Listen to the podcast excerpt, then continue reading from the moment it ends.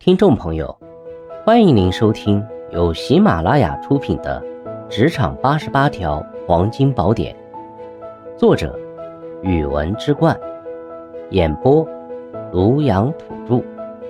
欢迎订阅。第八十七条，对人以礼，处理事以礼。在职场生活中，我们难免会遇到一些棘手的事情需要处理，如果处理不当，容易造成人际关系的紧张甚至对立。处理事情或反映问题时，避免使用如“你”之类直接指人的措辞，要改为使用较为温和的表达方式，将问题的焦点聚集在事上的失误或不足上，而非人身上。我们需要记住，心平气和的叙事，化对立为共识。要明白，语言温和，人我不生。反映问题或指出不足时，能提供客观的数据或例子加以证实。避免主观臆断与评判，站在理性和实际的角度看问题，这可以避免事态发展为针锋相对的人际对立。我们需要记住，理性关注事实，化解误会于无形。处理问题时，与当事人的交流中，表达我们对工作进展与人员发展的关心之情，这可以化解对方可能产生的被质疑或指责的心理，让他们感到我们的出发点是支持和帮助。我们需要记住，适时表达关心，可以转变对立为和解。事情处理结束后，主动找当事人进一步交流，表达我们对当前处理结果的理解，分享下一步的工作构想，并请他们对我们的工作方式提出宝贵意见。主动的沟通可以修复处理问题时不可避免的人际裂痕。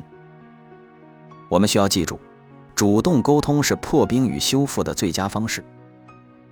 对人以礼。处理事以理，它让我们在交流中措辞谨慎，避免对人攻击，以理性和实际的态度处理问题，表达我们的关心，并在事后主动沟通以修复人际关系。在职场中，以礼待人、以礼处事是维护良好人际关系和推动工作效率的关键准则。这一原则不仅有助于缓解紧张情绪，还能够建立积极的沟通氛围。促使团队成员共同协作，迈向共同目标。在处理问题时，选择恰当的措辞至关重要。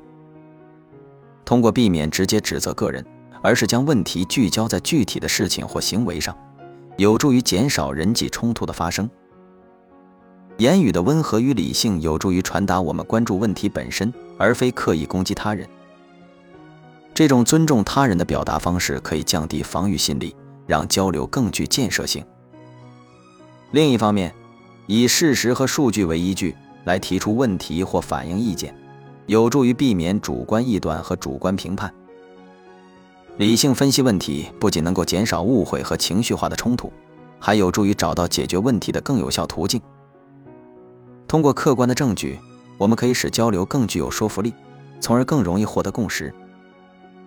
在与当事人交流中。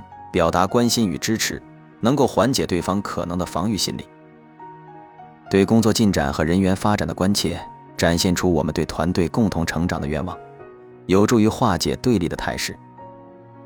这种积极的态度有助于减轻对方可能感受到的压力，建立更有互信基础的合作关系。事情处理结束后，主动展开进一步的交流，分享对处理结果的理解，还可以展望未来的工作计划。征求对方的宝贵意见，这种主动沟通表现出我们的开放态度和对合作关系的重视，有助于弥合处理问题可能造成的人际裂痕，促进更加紧密的合作。总之，以礼待人、以礼处事的原则不仅可以在职场中促进和谐的人际关系，还可以增强工作效率和团队凝聚力。通过尊重他人，以事实和数据为基础，表达关心与支持。以及主动沟通修复人际关系，我们能够在职场中创造更加积极和融洽的工作环境，共同实现个人和团队的成功。